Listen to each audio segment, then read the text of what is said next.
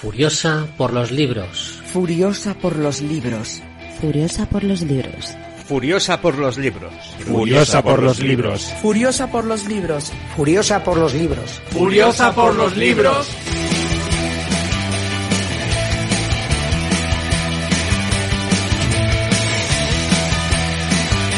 Sed testigos. Sed testigos. Sed testigos. Sed testigos. Sed testigos. Sed testigos. Sed testigos. Sed testigos. Hola, hoy no estoy sola, hoy estoy muy bien acompañada por mi hermano Carlos. Hola hermanita, para mí es un placer que me, que me hayas invitado. Espero que tus, la gente que te escucha no, no tenga mucho en cuenta la bajada de nivel que va a haber por mi colaboración, pero bueno. Sí, sí, claro, como el programa está siempre tan arriba y lo escucha tantísima gente. Bueno, pero yo sé el cariño que tú le dedicas al programa. Eso sí. Y, y lo que lo cuidas y, y para mí pues estoy es un orgullo estar una porque estoy con mi hermana del alma que me gusta mucho. Ya me voy a poner a llorar antes de empezar el libro. Mira que esto da para llorar, ¿eh? Porque el libro que elegimos... sí es duro es duro Uf. Antes que nada, yo te agradezco que hayas venido. Eh, bueno, el libro ya, como en la descripción saldrá, es Viven, que es un libro muy conocido porque ya la película fu- fue, impactante en su momento. No sé tu caso, pero en el mío yo, que bueno, vi la película primero antes que leer la novela. Yo la vi con muy poquito intervalo de tiempo. Le- leí la novela poquitos meses después de ver la película. Era un, un caso que yo creo que había llegado a mis oídos ya con anterioridad pero tampoco lo tenía muy claro. Y cuando fue el estreno de la película pues fue un, me, me impactó. Y después me hice con un libro un libro una edición muy muy sencilla una edición de, de, de bolsillo. A ver, ¿de cuándo es el tuyo? mi edición es, es de ediciones B y es una edición de- del año 96. Pero sé cuándo lo compré porque mi mujer, pues a ver si que Beli como es, y siempre acostumbra a ponerle las fechas. No tenemos ningún libro en casa que no esté con su, con su Fechado. fecha. Está de febrero del 97, que fue cuando nosotros nos hicimos con él. Y bueno, tiene también, como veo que es el tuyo, que el tuyo, Sí. eh, el tuyo veo que es un incunable porque es una primera edición. Editorial Noguer del 74.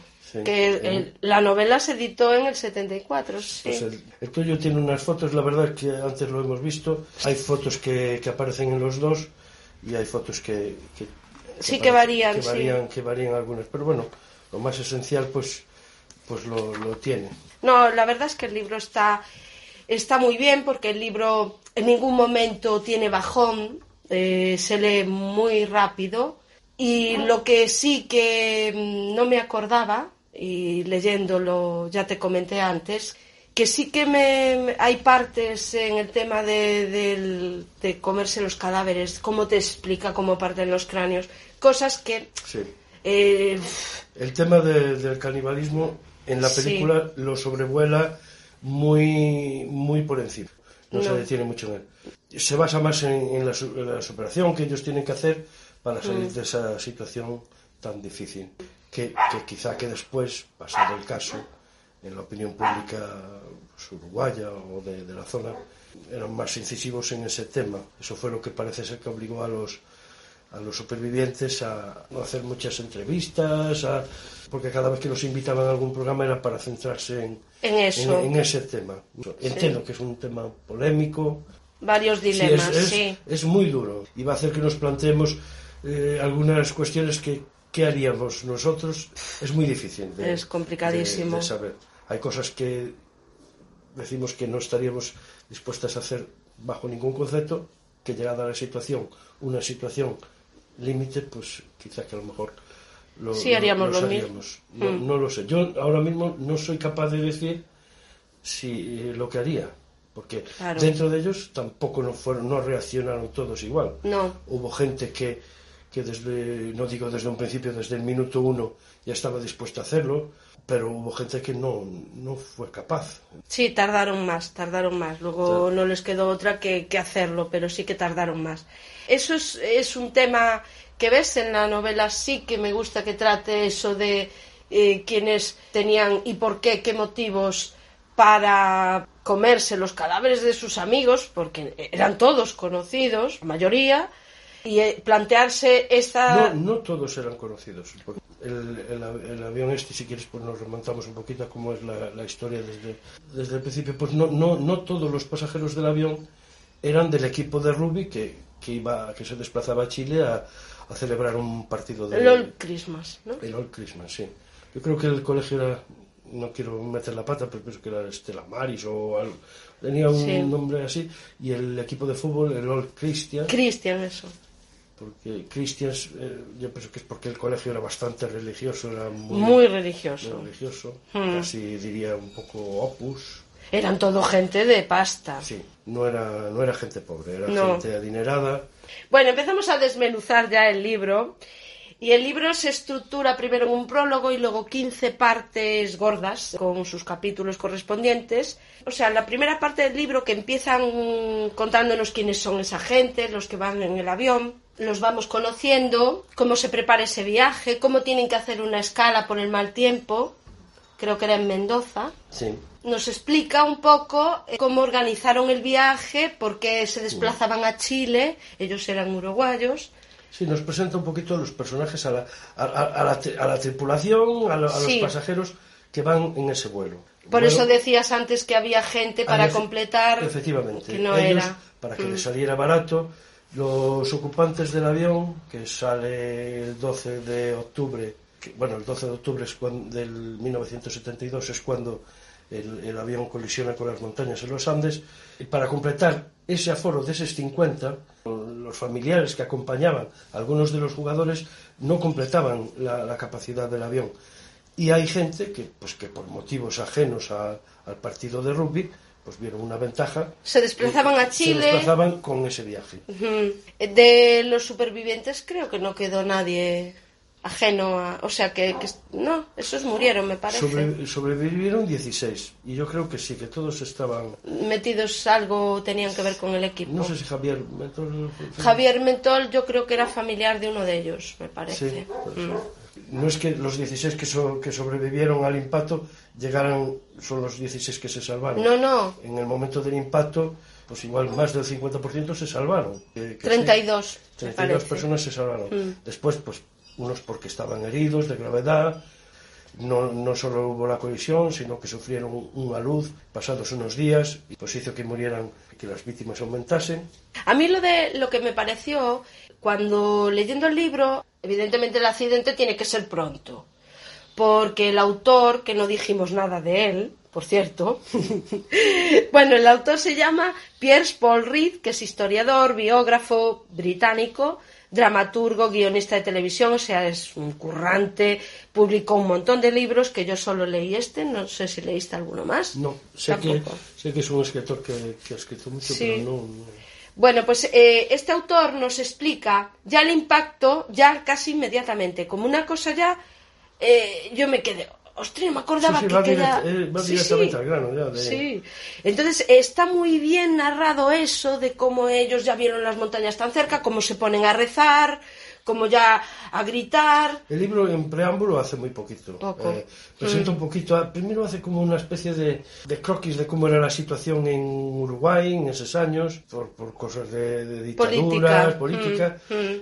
y narra un poquito de que yo creo que la sociedad uruguaya es en su gran mayoría, es una población muy pequeña, son, ser 4 millones de habitantes, y es una, una población que en su gran mayoría es laica, no creo que sea una, un- la sociedad más religiosa.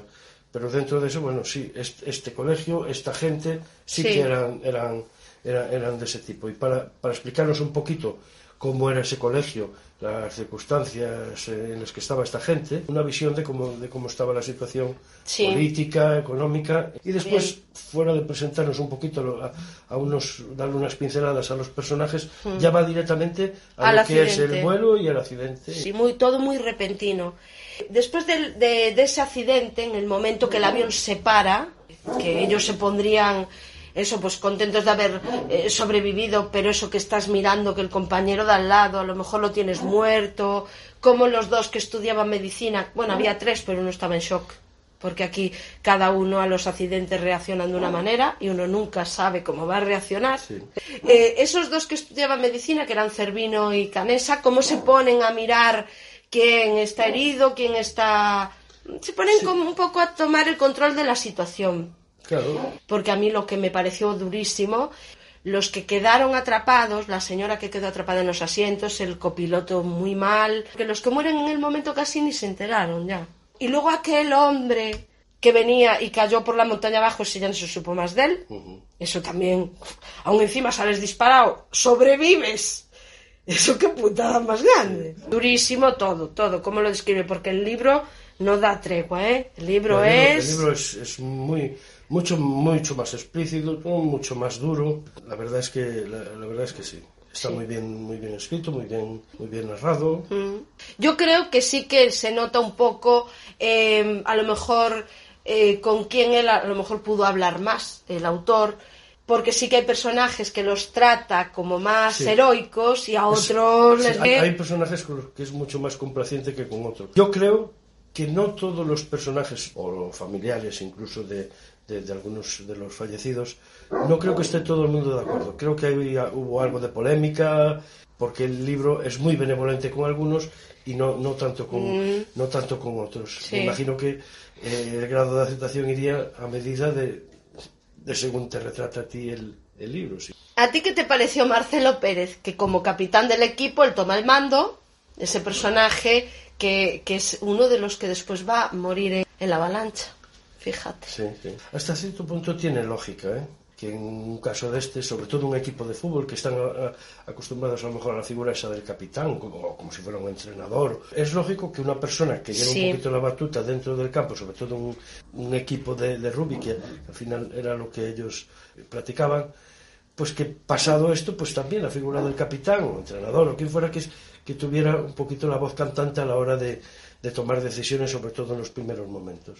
Lo que pasa es que no es lo mismo en la vida cotidiana, con todas las comodidades, y a encontrarse en estas situaciones que ahí es donde se ve un poquito más el interior de las personas. Sí. Personas que en apariencia son muy fuertes, después resulta que no son tanto, y personas que a lo mejor están un poquito más solapadas, que no, no son tan protagonistas o, o- o son un poquito más pasivas, llegada la hora de la verdad, en situaciones de verdadera exigencia, dan la talla mucho más.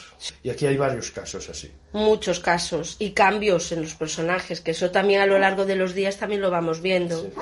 En un principio in- influiría mucho la físicamente, no ya físicamente de cómo si eran fuertes o no, cómo quedaran del accidente, porque Claro. hubo gente que, que, que estuvo muy grave, gente, el libro incluso habla de, de, de uno de los accidentados que, que tiene un par- una parte del fuselaje que se le incrusta en el pecho.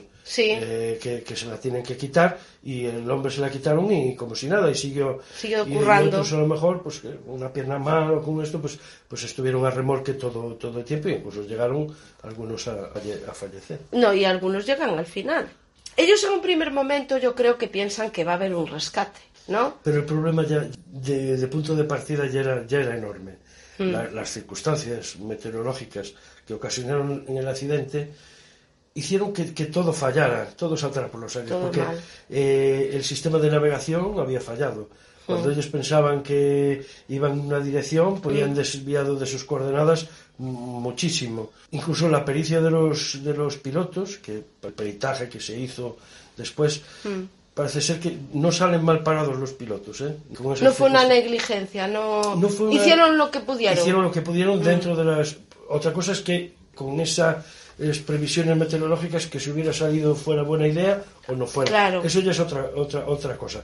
Pero de una vez emprendido el vuelo, las decisiones tomadas a bordo del avión no fueron incorrectas. Se libraron de estrellarse contra algunas Las paredes montañas, importantes sí. que haría que ninguno de ellos sobreviviera ya del impacto Mm. y gracias a su pericia pues pasaron entre varias montañas y consiguieron que el avión aterrizara en una zona aterrizara bueno, tomara tierra con toda Sí. o nieve con, con todas las de la ley gracias a, a la pericia de ellos Conforme van pasando los días y ven que la ayuda no, no llega, ellos forman esa pequeña comunidad, ¿no? Cómo se organizan dentro de ese avión, cómo mm, montan esa una barrera una barrera para el frío porque allí sí, las temperaturas brutales evidentemente, evidentemente era pff, inhumano aquello y hay, hay momentos en que tal y como lo describe el, el escritor yo llegué a sentir frío y no voy a decir que me dolieran los dedos ni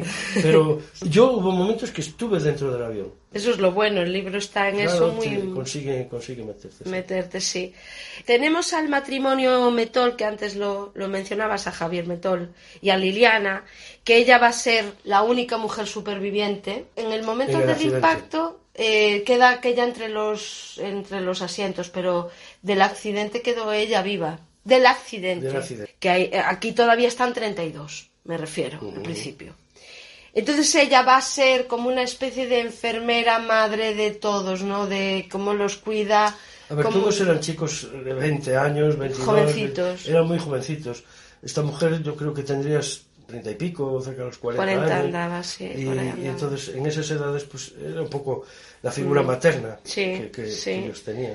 Incluso vemos a uno de ellos que la altitud a Javier Metol le afectó muchísimo. afectó Estuvo, durante toda la... dijo que estuvo mareado todo el rato, es que tenía que ser horrible, es que te pones en esa situación y dices, Dios bendito, aquí parece que el rescate no llega, lo que hay que hacer es la máxima energía que podamos, pues, no es que el Porque- cuerpo aguante. Porque hay que ponerse en su situación. Es muy, muy duro lo que ellos se enteran. Ellos en un principio lo que piensan es que una- unos aviones, que no sé si es una avioneta o, Sí. o algo que ven so- sobrevolando, ellos creen que los han visto. Entonces ellos lo que empiezan a pensar es, ¿por qué no vienen a buscarnos? Empiezan a aportar algunas ideas, dicen, claro, no pueden venir, no pueden, un helicóptero no se puede Sí, pasar aquí, aquí, no mm. nos pueden rescatar, tienen que hacer el rescate a pie. Y eso requiere un equipo durante varios días. Ellos es un poquito lo que ellas, lo- la esperanza La que esperanza. mm. tienen. Emprenden una aventura a buscar la cola porque les comenta, me parece que es, no sé si es un miembro de la tripulación que está... Que está Sí, que uno está- de los- sí. que después Mm. también se, se trastorna el pobre y, Sí. y también es uno de los que fallece. Les dice que hay unas pilas en la cola del avión, unas baterías. Mm.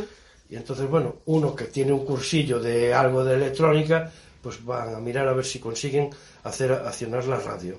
Para comunicarse. Efectiva- Mm. Efectivamente. buscándose la vida. eh, eh, en ese sentido yo dije, ole, porque que a lo mejor te quedarías, a ver si vienen, ahí a un lado, arrinconado, acojonado ahí, metido en el avión, y ellos no, ellos se ponen a derretir la nieve con las placas esas, a intentar no desgastar esa energía para no tener que comer más. Yo, yo ahí soy favorable Sí. de que a- al refrán que dice, el hambre agudiza el ingenio. Tienen que buscar la forma de... Pero no todos, porque aún hay uno que se sienta después a fumar allí en una maleta, que será...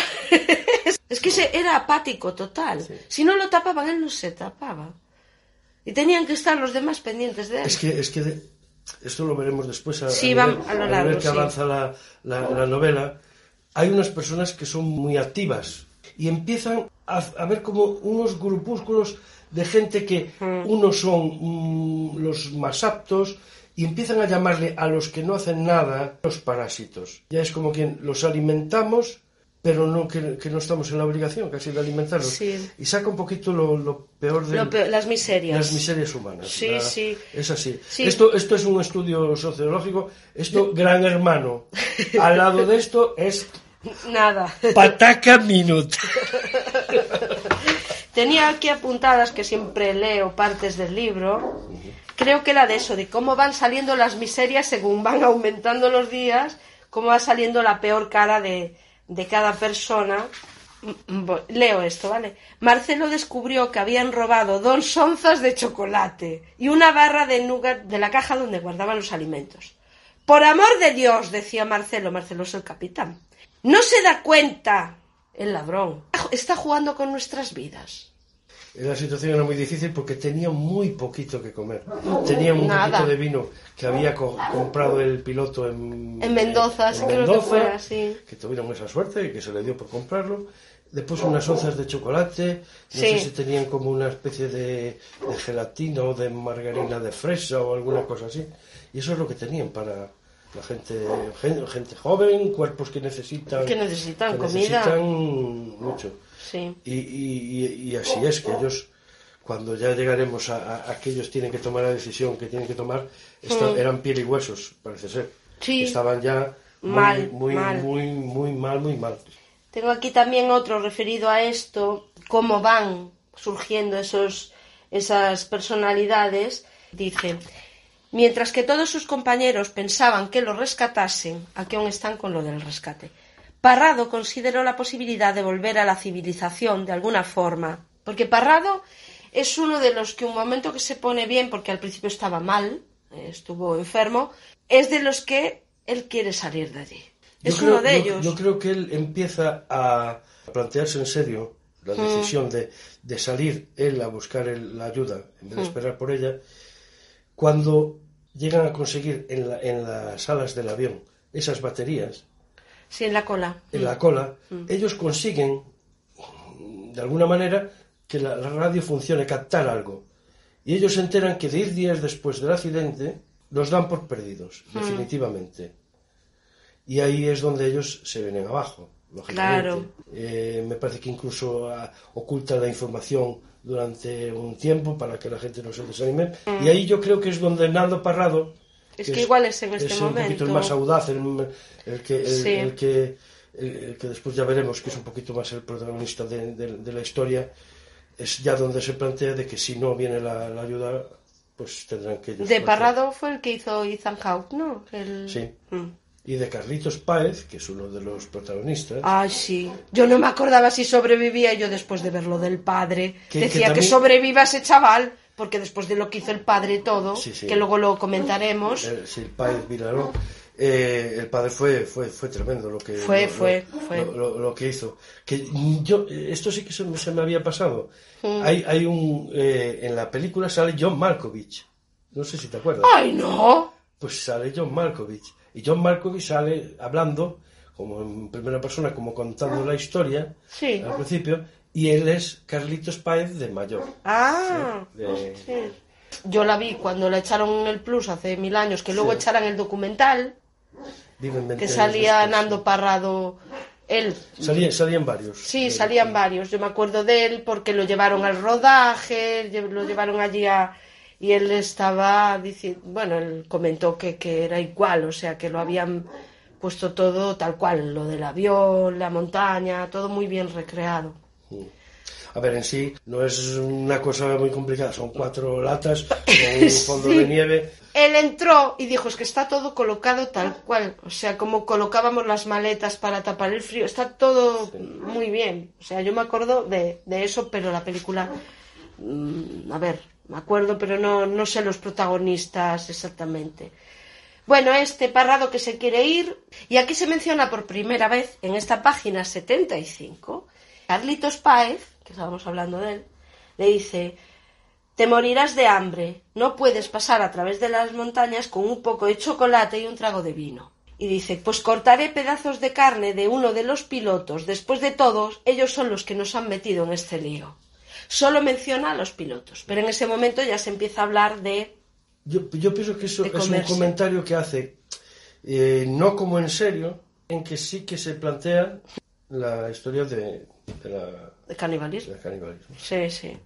Como estamos con los chicos supervivientes por una parte, vamos a ver también a, la a las familias. Con ese Rafael Ponce de León, que era el que tenía el radioaficionado aquel amigo de Marcelo, que es el que mueve un poco todo, el que avisa por radio a las familias, va, los comunica, ¿no? Unos con otros. Y el padre de Carlitos Páez, que es el Páez Vilaró este. Porque en un principio las noticias son confusas. Muy se, habla de que sí, que ellos llegaron a, a Chile, que ya alguno hablara con su Fue novia. este el que aclaró ah, todo. Mm. Y, y después sí, que se fue aclarando todo. Creo que el, el padre que más implica es este, eh, Páez Vilaró, porque es el que se encarga de alquilar helicópteros, eh, lo que haga falta. Él es el que está más metido allí. eh, Él, él, él se movió muchísimo. Mucho. Él parece ser que su esposa le, le había dicho que, que tenía el presentimiento de que su hijo estaba vivo y él pues hizo todo lo que estuvo en sus manos. Él, él contrató expediciones, trató de mover influencias que tenía con algunos militares Sí. para afectar algunos, algunos aviones, helicópteros, alguna, alguna cosa para que rastrearan distintas distintas zonas a las que se estaba a las que se había rastreado en la búsqueda oficial y él la verdad es que fue de los que De más los que se más. movieron. Después se incorporaron algunos familiares más, pero él estuvo desde el minuto uno buscando Moviendo, activamente, sí. Mm. que, que efectivamente me parece que es una de las novias de los, de los chicos, no sé decirte cuál de ellos, en una reunión que tienen los familiares, ella indignada dice que parece que, que es el padre, eh, parece que Páez Vilaró Era el- único que tenía un hijo ahí. parece que, no, Sí, no el único, parece que era el padre de todos. De todos. Mm, Y Sí. como eh, dándoles un tirón de orejas a todos. De irlo a ayudar, claro. De, a ver qué pasa. Eh, eh, creo que es la mujer de él la que. Bueno, es, ¿no? Porque estaban separados, me parece. Creo que No sí. lo recuerdo, pero yo creo que sí. Creo que sí, pero bueno, ellos se llevaban bien. Él, él parece ser que es un que se ha muerto hace poco este Es un pintor, Bueno, sí, ¿no? sí, es un pintor, un artista, ceramista, bueno, es un, un, personaje algo bastante conocido en, en, en Uruguay. Incluso hay, hay un libro que, que escribió Él. eh, Páez Vilaró que, que se llama Entre mi hijo y yo, la luna. Porque, bueno, eh, hay pasajes del libro, que así también lo explican, que Carlitos Páez, cuando se recordaba de su familia, o bueno, que sería prácticamente Sí. todos los días, a- le hablaba a la luna. Y él también lo hace, el Y, él- padre. y el padre también lo hace. Sí, Y sí. entonces era como si si fu- fuera el, el interfono de comunicación era, era la luna entre, entre los dos. Pues la, la exmujer, la madre de, de Carlitos, hasta contrata a un adivino. Eh, en ese momento, la la desesperación, hace lo que- sí, ah, en todo, en, en- una enfermedad, eh, en un sí, todo, vas a Eh, donde Se sea, tienen dado casos de desapariciones y se busca. se busca lo que sea, sí. Pero lo de ese, bueno, lo del adivino astrólogo que luego cambian de adivino, no sé. ¿Cómo intentan distraerse contándose anécdotas allí? Porque es que es verdad, era, era mucho tiempo allí juntos, ahí quietos, sin, sin prácticamente hacer nada, de- quitando las tareas esas que tenían de diario. Después era muchísimo tiempo. 102, esta sí que la quería leer. Voy allá. Por eso lo tengo apuntado aquí en grande, que es uno de los primeros dilemas que vamos a tocar, que ya lo comentamos antes, pero ahora vamos a hablar de ello. Hacía ya algunos días que algunos habían considerado que si querían sobrevivir tendrían que comer los cuerpos de los que habían fallecido en el accidente. Era una perspectiva horripilante. Los cadáveres se hallaban en la nieve alrededor del avión y el intenso frío los habría conservado en la postura que murieron. Las discusiones sobre el asunto se iban extendiendo a medida que con gran precaución lo iban exponiendo a sus amigos o a aquellos que suponían que estarían de su parte. Canesa los puso sin ambajes. Se apoyaba firmemente en el argumento de que no los iban a rescatar, que tendrían que salir de allí valiéndose por sí mismos. Y entonces usó su conocimiento de, medicina para describir cómo sus cuerpos estaban consumiendo las pocas reservas que contenían. Cada vez que nos movemos consumimos parte de nuestro cuerpo, esto es lo que comenté antes. Muy pronto estaremos tan débiles que no tendremos la fuerza sufic- suficiente ni para cortar la carne que está ahí delante de nuestros ojos. Claro, él veía que se está debilitando todo, que va a llegar un momento que no vamos a poder salir ni del avión. Este es el tema. ¿Qué se hace ahí? ¿No? ¿Cómo, cómo van reaccionando unos que sí, que dicen, pues efectivamente, Sí, unos con la desesperación del hambre, pues vieron que era la única. Hmm. eh, estaban abocados a, a- a- tomar esa, a esa determinación. Y, y otros no, no, estaban, no, estaban No, dispuestos. unos que también después, cuando asan allí un poco, que encuentran unas cajas, creo que era de Coca-Cola, y ponen un fuego, hacen un fueguecillo, y le pasan un poco la carne, y unos así sí que la comían. Sí, ahí eran capaces de, Sí. de, de- de comerla. De la otra forma, no. No. Pero hubo, hubo gente que ya desde el principio, pues, pues sí que la aceptaba. Sí, yo creo que la última en comer fue la Liliana Metol. Sí, Rojarly también. Ta- uy, ese también tardó. Tardó mucho. Había gente que no. Que no quería, no. Bueno, ninguno quería, a ver. Incluso, incluso yéndonos a Marcelo Pérez, que era el capitán del equipo, que también me parece que al principio no era, no era partidario, pero cuando tomó la determinación de que había que, había que hacerlo, lo, lo planteó al grupo un ámbito un poquito religioso, diciendo que eh, igual que Jesucristo, pues Sí, la eh, carne la, de- la carne de Cristo, un poquito sobrevivir, como sí. una comunión. Y Sí. lo, lo, lo, lo enfocó hacia eso y a lo mejor pues alguno que como eran muy creyentes pues igual Mm. a llevarlo hacia ese eh, por ese camino, pues aceptar. Momento avalancha. Buah. Eso fue. Y ahí mueren, creo que eran ocho, me parece. Y eh, uno de los, Roy Hailey, este, que es uno de los que fue desenterrando, porque esa angustia de ver los compañeros, Sí. todos taponados, y, y tú tienes que ir para Esca- que les llegue, que les Eh, llegue el a- aire. Aparte se ve como, como algunos, pues para sacarle la nieve a unos va tapando a otros. Y luego el que le mordió el dedo a uno, Sí, que el estaba- dedo gordo. Era como para decirle que estaba vivo. Estaba porque- vivo, sí. Porque yo no era consciente de eso, pero parece ser que eh, debajo de la nieve, si tienes así una pequeña cavidad, eres capaz de... Aguantas un aguantas ratito. un- un- unos minutos. Sí, que hay, no sé cuáles de ellos que... que Yo tenía la impresión de que quedabas sin aire desde el minuto uno. Yo también. Eh, que era como estar debajo del agua, pero parece ser que, que sí. Sí, que si tienes- haces ahí uno que sacó el brazo tan pronto yo y entonces sí que le quedó también más hueco, Sí. que aún van y dice vete, vete a buscar a los otros, que yo aún aguanto un Yo creo rato. que es Cervino. No, no recuerdo cuál fue. Bueno, vemos ese momento de a ver quién muere y a ver quién no y, y quién. Ahí muere Liliana bueno, el- en la, en la avalancha, sí. Y Marcelo. Y, y no sé si Susana Parrado también muere. en- No, mm, Susana murió antes, ya murió. antes, sí. sí. Bueno, Susana fue una agonía, ¿eh? Sí. Ya te dije que no me había gustado nada cómo describe todo el tema de los cadáveres, de esa manera de cómo los cortaban, cómo después aprovechan eh, el cerebro, cómo llega un momento que... Llega un momento que es demasiado ya Oh. eh, explícito. Sí. La verdad es que sí. Eh, hay, hay una parte del libro en que incluso narra de que había los cortadores de carne, los Sí. que se dedicaban a, cortar sí. la carne, y es cuando se empiezan a plantear de que tendrían que buscar la salvación por sus propios medios. Y, y en el momento en que se plantean que a- antes de salir el equipo que al final van, El son- equipo A. el equipo A, la, la patrulla canina, el número uno, pues hay una otra serie de gente que se va cayendo por H o por B. Y ahí es donde se forman un poquito esas, esas ¿cómo te diría yo? Esas castas. Sí, sí. Esas castas. Por un lado están los que van a ir, eh, que esos tenían acceso ilimitado a la carne para estar totalmente Fuertes. fuertes. Después había los que eh, preparaban el agua, los que cortaban la carne, que esos- y después estaban los parásitos, a los que les daban pues la, Sí. la- la carne.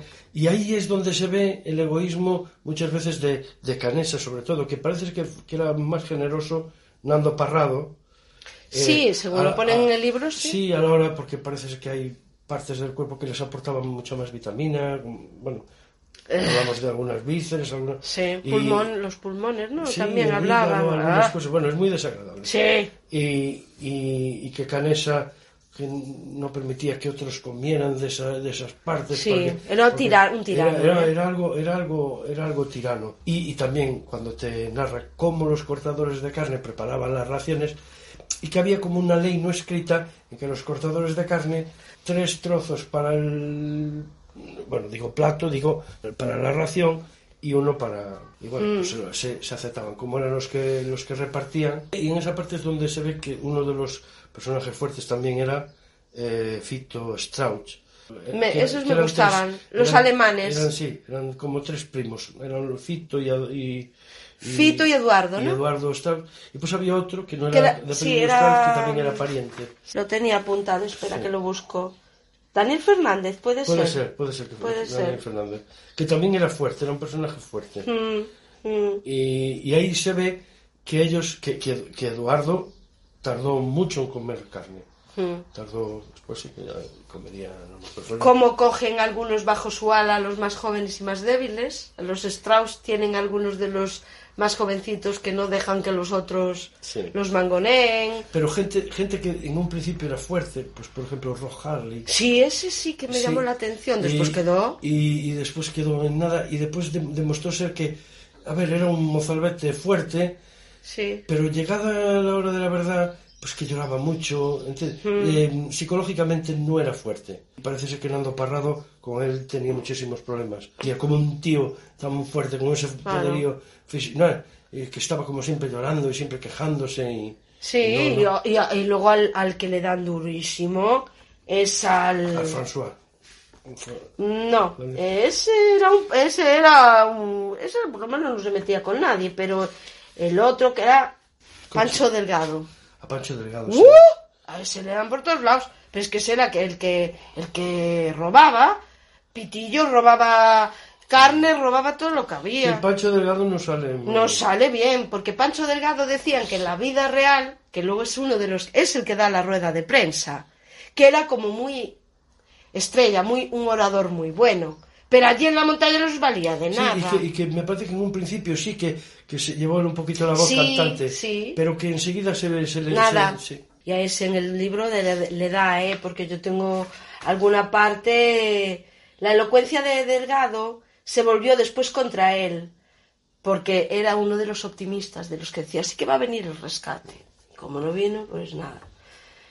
Bueno, lo acusaban siempre de mentiroso. Hasta este lo acusan de que tiene una pierna malherida y le dicen, tú estás haciendo el cuento.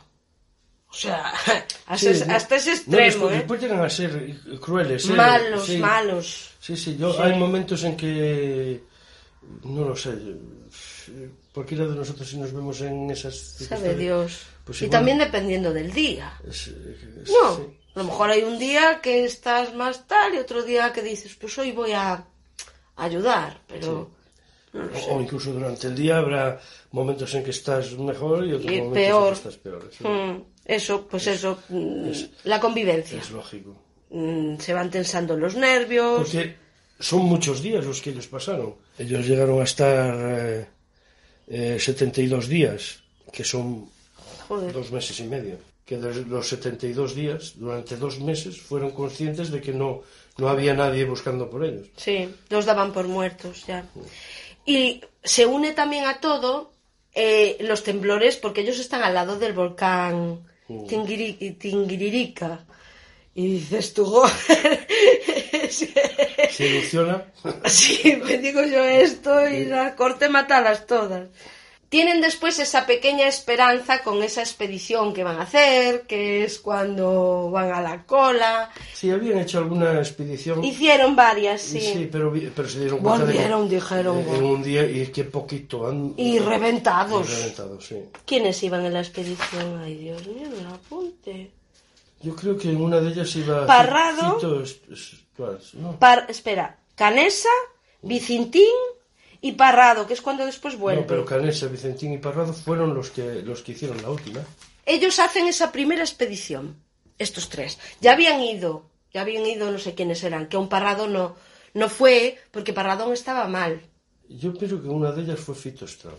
Y eh, fue uno de Que el Fito Strauch, no, no sé por cuál fue el motivo, porque era uno de los de los que casi- fuertes, sí, los pero- fuertes. almorranas. Alguna, algún problema, sí. Y que no Sí, pudo ir. ahora mismo lo- Me parece que alguno algún- de los fuertes, algún problema físico que no sé si de- fue Fito de- o Eduardo, de- no, no recuerdo. Yo creo que fue Fito. Vale, da lo mismo. Uno de ellos, que, que siendo de los fuertes, que fue en esa primera expedición, Hmm. que, que llegaron a nada. a- Y, y hay otro, que no sé decirte si es coche inciarte o alguno, Sí. así que parecía que físicamente era muy duro, pero que después en esa expedición que van, que, me parece que es un día o dos días, y vuelven de vuelta, se demostró que físicamente Ese no, no, no, no estaba, bien. No estaba bien, ¿no? Sí, que aún se queda después todo apesarado de no poder ir. Hmm. Y al final, los que van son estos tres. Son Vicintín, Canesa y, Y Parrado. Parrado.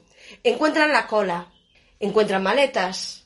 ¿Y por qué daban vuelta? Ah, por Canesa. Canesa dijo, eh, encontramos las baterías, vamos a intentar contactar y no ponernos ahí por la nieve adelante, porque él ya veía que llegar a la cola ya fue un mundo, y, Parrado quería seguir. Que aún tienen Vicentín, ¿tú qué dices? Y el otro decía, yo lo que digáis vosotros. Y Canesa se cabrea todo de, oye, mójate, aquí no puede ser Suiza. Uno está diciendo que sí, otro que no. ¿Volvemos o no volvemos? Y el otro, yo es que no quiero opinar. Y, y claro, al final vuelven. Es que cuando los ven venir de vuelta, los otros dicen, ¿eh? Y esa fue la primera expedición, porque luego Canesa le costó mucho hacer la última. No sé qué fue lo que lo decidió hacer la última. Bueno, seguimos eh, viendo partes de la familia que no pierden las esperanzas y todo el rollo, a pesar de que lo tienen todo en contra, porque ya han pasado muchísimos días.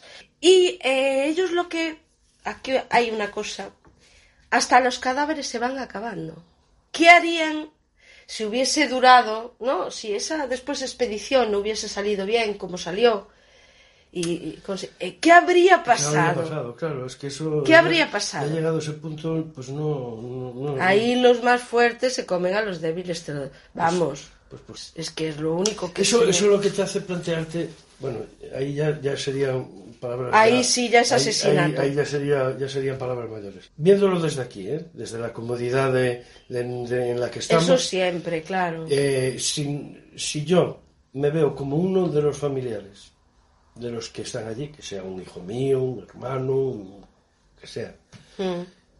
si es uno de los supervivientes y tuvo que hacer eso para, para venir de vuelta, estaría de acuerdo.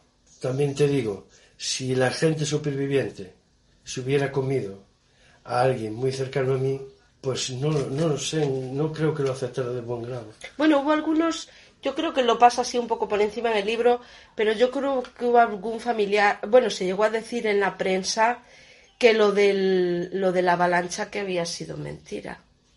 Como Había, que habrían matado a, a esos porque se estaban quedando sin... Se llegó a, a comentar que, bueno, no, no, no, no, a ver, ellos después dijeron que no, que eso no, no, fue- no fue así. Pero bueno, La verdad es que el equipo de, de rescate, cuando Mm. después va, va por ellos, lo que se encontraron tuvo que ser dantesco. sí, porque además había derretido la nieve. Se había derretido la nieve, no fueron traídos esos cuerpos. Mm. Esos cuerpos ya fueron quemados. Quedaron y allí, fueron sí, eso es el final y se, y del- se quedan en la montaña. Mm. Eh, no, es decir, que no, no fue decir esos, esos restos repatriados, ni mucho menos. No, es que vamos. No, no habría... Yo aquí hay una foto de, un- de una. ¿No tienes en, en tu libro fotos de.? Mira. Yo aquí tengo una foto, que la pusieron aquí en esta. De un cuerpo. Mira, restos humanos. Debe de ser o una pierna o un brazo. Yo... Un pie, son pies. Esto es un cacho de un pie. Es que. A ver. Tuvo que ser una, una degradación Sí. mm, total, ¿no? Como animales, como si fueran animales salvajes. Y así. después parece ser que la sociedad, en un principio, es como un milagro. Mm. Es como, wow, que ellos incluso al principio no lo, no lo comentan. Toman la determinación de, decir, Eh, sí. de, de no decir lo que, lo que habían hecho. Bueno, se- cuando hacen el rescate sí que un- al, al confesor, eh, al cura este que va allí a verlos, sí que se lo dice, no sé cuál es de ellos. Se da la circunstancia de que un compañero mío que estamos diariamente es uruguayo. Él era muy niño cuando sucedió eso. Él pienso que tenía ocho años o así. Eh, en el momento no sería tremendamente consciente, pero bueno, esto traería cola durante, Varios. durante uno- unos años. Y él lo que recuerda es eso, de, las, de, de la gente muy dividida, gente que no aceptaba, de cómo, cómo llegaron a hacer eso. Lo que, no- lo que nos pasa a, a- a todos, ¿no? que, que una parte de nosotros podemos decir lo mismo y lo contrario de- del mismo caso. Yo lo puedo entender, pero al mismo tiempo Sí. que yo creo que ahora que ya nos estamos un poquito acercando a, a a- la odisea final que, que emprenden lo- los tres, que son Nando Parrado, Canesa y Vicentín, eh, Vicentín se tiene que dar vuelta por una porque se lesiona y al final quedan Nando Parrado y, y- y Canesa. Canesa, que son los que ya van a, a, unos- A lo que sea. a lo que sea. O nos quedamos o, Hmm. o- o así. Yo creo que lo que decidió a Nando Parrado, a pesar de que tenía la decisión, él yo creo que después de que le muere la hermana y es consciente de que nadie viene, por él ya se iba al otro día. Sí. Lo que estuvieron pensando es en esperar. E- e- Ellos se van el 12 de diciembre de 1972, dos meses después del accidente. Una porque se plantean de que las condiciones meteorológicas en ese momento serían mucho más benévolas para eso. Pero yo pienso que también una de las cosas que hicieron que él tomara la decisión es, como tú dices, que se estaban acabando los cadáveres. Yo pienso que él no permitió durante ese tiempo, se comerían a todas, pero yo pienso que a la Es hermana, a la hermana- madre. a la hermana y a la madre ni se tocó. Yo me pongo en la situación de él, y es mi hermana y es mi madre, bueno, sería impensable ya de, ten- de verte, Comerlo tú. de verte en la obligación de comerlo. Pero de saber que otros lo están comiendo, Ya. Yo pienso que eso fue lo que él dijo. Bueno, a esto ya Sí. estamos llegando a un momento en que, Que ya yo me tengo que lo, ir. lo siguiente, ya- el siguiente plato ya va a ser este. Sí. Y no, y no, no estoy dispuesto. Puede Entonces, ser. Él, él ya se fue a, la, a lo que. Mm. Cuando esa, hacen ese, esa marcha final, como tú dices, que es todo muy emocionante, todo eso que vamos viendo, cómo encuentran después el valle, ven unas vacas, toda esa parte final que estás deseando, venga ese señor pasar en ese, al otro lado del río que para comunicarse, porque las pintas que llevarían, eh, imagínate, Bueno, terrible. horrible. El señor tuvo que marchar de allí asustado. el- el hombre los, yo creo que los confundió con un principio con guerrilleros o algo de esto. guerrilleros o una cosa así. Que, que yo pienso que al principio no les hizo mucho caso. Mm, y y luego sí. Sí, porque le lanzó Él tenía una nota. una nota, que incluso una- la nota aparece aquí en la foto en, en, en mi libro. La, Ay, nota- sí. la nota de que- Ay, yo en el mío sí. no. Mm. Y, y se dan bien, y ahí es donde se lee. Somos eh, los supervivientes del vuelo Tal. estrellado Mm. en los Andes. Arriba hay 14 personas más. Sí. Y entonces viene con ayuda. El pastor viene ya con ayuda y ahí fue donde... Sí, de ellos duermen, eh, de los, esa familia que está allí, que los invita, les dan queso, les dan comida, que por primera vez comen como es debido. Eh, cuando Parrado decide ir con el helicóptero de rescate para señalarles el sitio, porque... Y no, no lo veía. Él sabiendo dónde estaba en un primer momento, te das cuenta Sí. que no lo veía. Y dices que cómo nos iban a rescatar. Si yo sé dónde está Y no, y no lo veo. Mm. Y hasta que se acercan, se acercan, se acercan y efectivamente ya ven a los otros haciendo señales. Pero eso ya ellos lo notaron en las primeras expediciones, cuando ellos se alejaban del avión, y, y- o, o me parece que es cuando ya vienen de vuelta, después de estar una, un- una aventura de esas que, que emprenden de un día o algo así. Cuando vienen de vuelta, un valle, otro valle, otro valle, no, no daban llegado. No, y no no lo ve- veían, prácticamente hasta que estuvo al lado del avión. Sí, sí. Ahí Y- es donde se da cuenta dice, aquí es imposible. que nos- Imposible. que nos vean". Él, él después, que, que hay un primer... mm, ¿Te acuerdas que hay un... Llevan primero a unos allí al, al hospital y luego al hotel y tal, a unos... Porque no se los pueden llevar a todos a la vez, que se quedan unos que rescatan, que montan unas tiendas, se quedan allí eh, ese día con ellos. Eso tiene que ser, ¿no? Decidir quiénes se van y quiénes se quedan, porque quedarte otro día más, que puede venirte una avalancha. No, en ese momento ya avalancha, Ya no, ya, había no, menos- ya había, menos nieve, sí. Pero bueno, yo pienso que, sí, que, que ya la situación ya era diferente. Ya, Sí. ya con ellos ya estaban gente de salvamento. Sí, ya les llevaron comida. Ya les llevaron comida y estaba ya eh, gente de- de- del equipo de salvamento. Ya ese día ya pienso que ya, ya se lleva de otra manera. Ya sabes Sí. que... Que van a venir a Sí, por ti. Sí, hombre, sí, pero bueno. Es otro día más allí. Sí, no, estoy de acuerdo que, que estarías deseando salir. Deseando salir. Yo aquí lloré. Yo lloré en el momento final cuando le, le manda las cartas el padre. No me acuerdo bien cómo se entera de que, oye, que han encontrado a, a supervivientes. Y le dicen Parrado y Canesa. Y entonces él es cuando, no, al final no cojo el vuelo, me vengo, que aún no tienen dinero para el taxi, ¿te das cuenta? sí. Cuando al chaval le entregan las cartas del padre. Sí, sí, que es, es muy emocionante. Lo, lo, lo, que, lo que tiene que ser muy duro es ponte en la situación de que tengas un hijo a- a- en esa situación y que te, y, y que te enteras de que, de que, de que aparece. Aparecen. Ap- Mm, aparecen supervivientes en el avión, tú ya lo tienes casi asimilado, ya son dos meses y medio. Ah, Cuando leen la lista. Será, no sé, eso, eso tiene que ser, eso tiene que ser brutal. Yo pienso que, yo pienso que es una segunda pérdida. Eh, es descorazonador la primera, pero es, es, es, Es muy acertado eso, sí. es, es como Sí, perderlo sí, dos veces. Sí.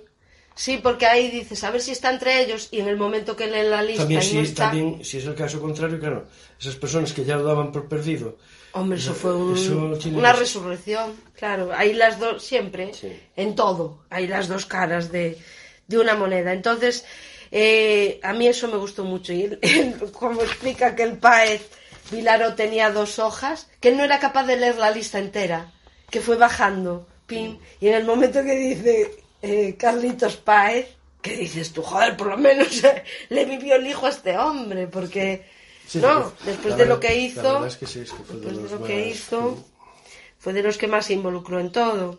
Comentaba antes el, el tema religioso, ¿no? La visita del sacerdote allí, porque ellos eran del, muy devotos, como los vemos rezar a lo largo de todo el libro y ahí confiesa uno de ellos lo de comer carne humana y no te preocupes hijo mío fue una situación extrema y no pasa nada me gustaría saber la impresión del cura si hubiesen sido no cómo actuaría la iglesia si hubiesen sido gente Que no fuera que no fuera tan devota Pues a lo mejor, porque, ¿Eh? porque seguramente que era gente que hacía grandes aportaciones. Hombre, claro vamos Entonces ahí los pecados son más claro veniales que es menores.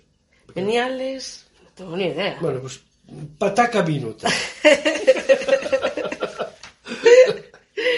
Bueno, todas las consecuencias que vinieron, aparte de, de lo de la comer carne humana, muchos de ellos se convirtieron como en superestrellas. Sí, la verdad es que, por ejemplo, Nando Parrado, que no le quito mérito a su... Fu, fue un superviviente bárbaro y, y- y- y ya te digo, el protagonista esencial de, la, de esta aventura es donde más se centra el personaje, podríamos decir, el actor principal dentro de la novela y dentro de la película. Y, y yo pienso que este hombre después ha vivido de, de esta de, de su, de- su desgracia y de esta aventura pues toda, toda su vida. Él, él ahora tiene gra- empresas de, de comunicación, eh, es una persona influyente y poderosa dentro de la... Ya, ya su familia, o sea, ya eran, es que ya eran. Bueno, pero podrían El tener después- Mm. negocios de otro tipo, pero él, hoy su negocio es eso, millonadas por charlas, por- Conferencias, por sí. conferencias. Ha escrito un libro que se Ah. llama Milagro en los Andes, eh, que precisamente este libro yo me enteré de él porque, bueno, por circunstancias de trabajo, tengo un uruguayo que, como, acabo- como dije, que, que, es- que estoy diariamente con él, y tengo un chileno que, lo, que estoy con él dos veces por semana. Hombre, te pilló ahí, vamos. yo, yo estoy los Andes, yo me Sí. puedo llamar los Andes, que estoy entre Uruguay y Chile. Sí. Y no el uruguayo, el chileno me enseñó, que incluso te, te enseñé la foto por, Sí, por- por me mandaste la foto por WhatsApp. del libro Milagro en los Andes, firmado, Dedicado, firmado sí. y dedicado para, para, para este chico.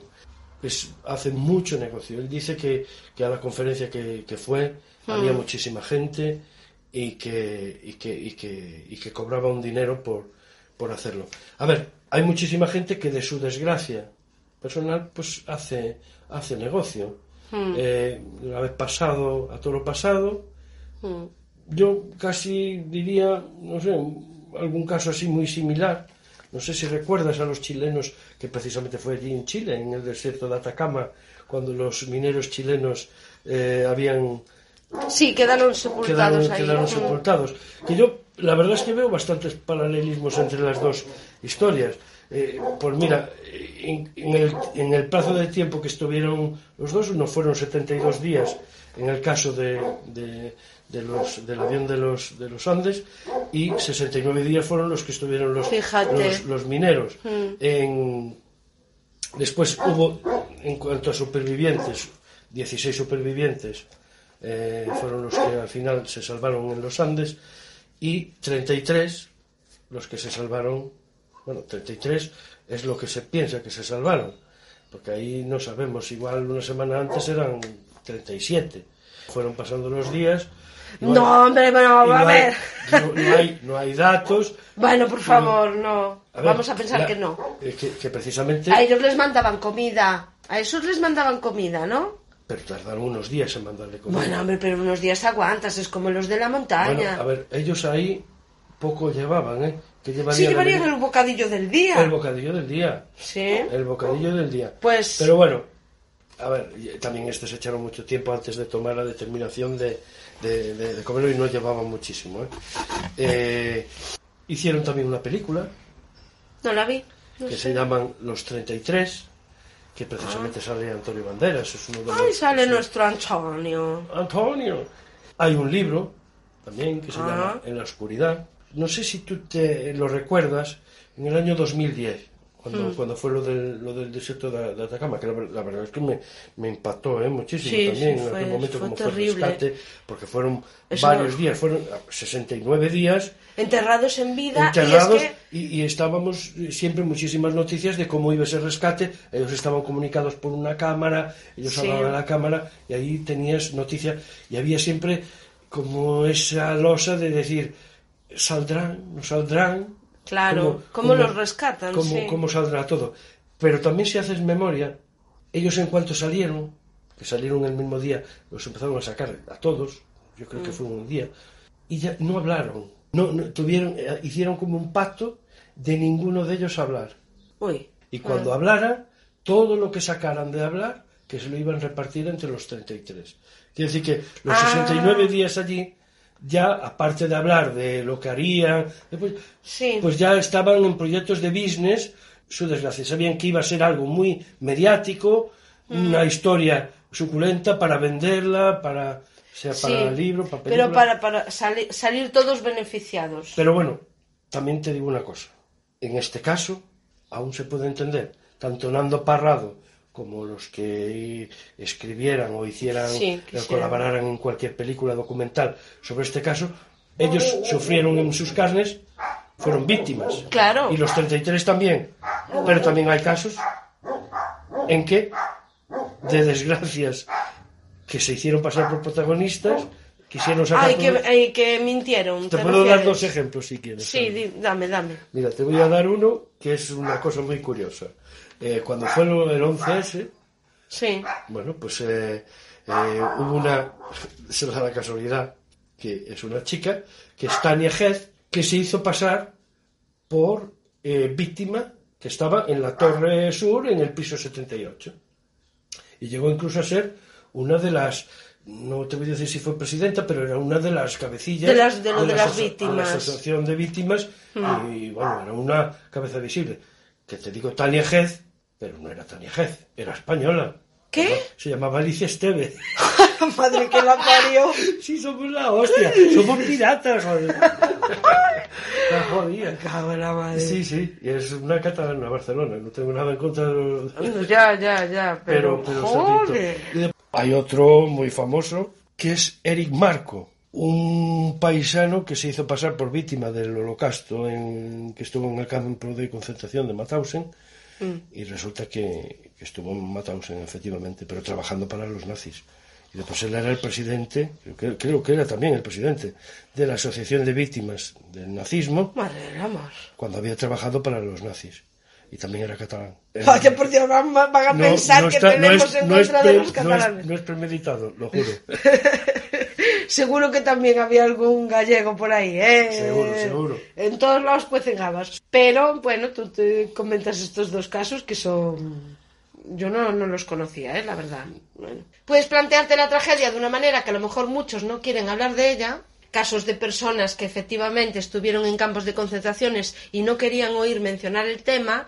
Y otros que, en cambio, pues daban conferencias y daban tal. O sea, hay hay cas- tantos casos como gente hay. Y creo que ya podemos ir rematando si quieres el libro, ¿no? Con esa expedición final a poner la cruz. Van allí a poner la cruz, queman los tal y vámonos pronto de aquí que igual viene una avalancha. Y esa cruz Sí, es para... sigue estando allí. Sí, sí, es un homenaje a las víctimas. Tania Head, Barcelona.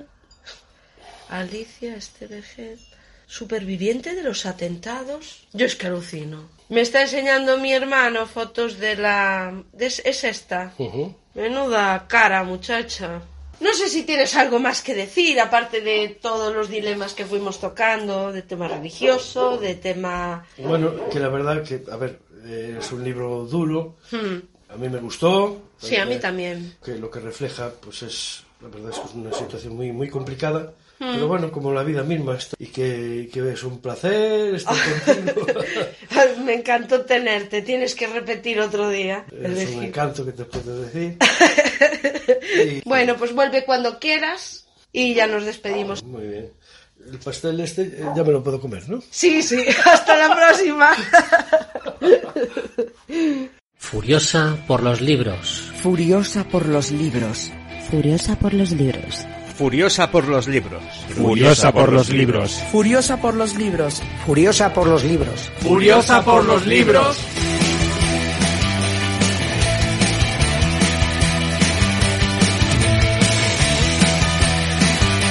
Sed testigos. Sed testigos. Sed testigos. Sed testigos. Sed testigos. Sed testigos. Sed testigos. Sed testigos.